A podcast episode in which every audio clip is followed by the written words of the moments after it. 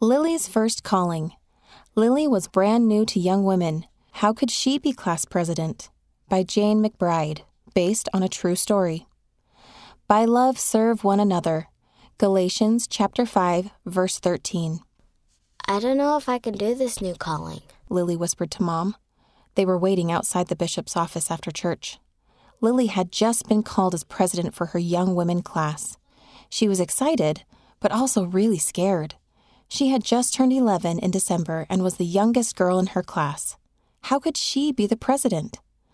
Lily looked down at her lap and noticed she had torn up the paper she was holding. She always did that when she was nervous. Little pieces of paper were all over her dress. I've only been in Young Women's for a few months, Lily said, biting her lip. I don't know how to be a leader.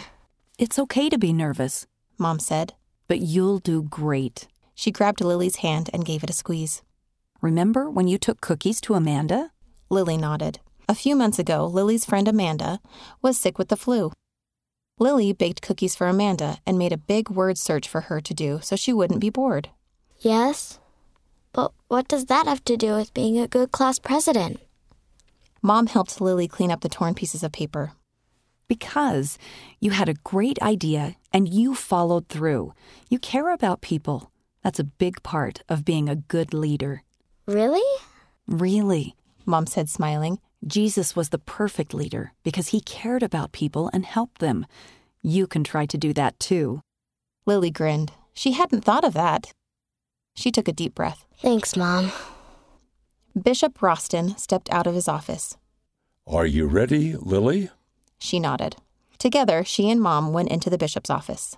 Lily sat in a chair while Bishop Roston and his counselor put their hands on her head. They set her apart for her new calling and gave her a blessing.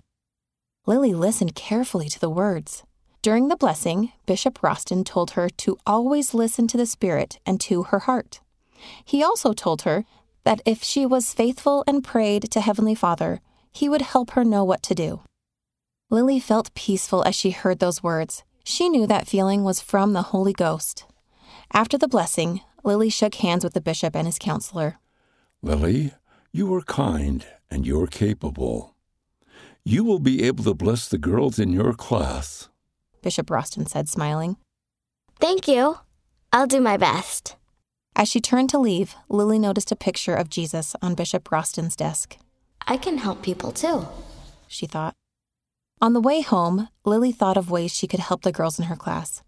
She thought about Suzanne, who had broken her arm on her trampoline last week. I bet Suzanne could use some love right now.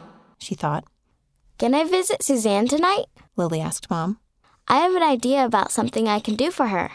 After all, Lily thought with a smile. that's what Jesus would do. President Lily was ready to serve. The author lives in Colorado, USA. See Come Follow Me for Jacob chapters 1 through 4. What does it mean to be set apart? When you get a calling in the church, you get a special blessing that gives you authority to do your calling. This gives you extra help and guidance as you help do Heavenly Father's work. End of the story Lily's First Calling, read by Bree, Shannon Nelson, Kristen Hawkins, and Dwayne Case.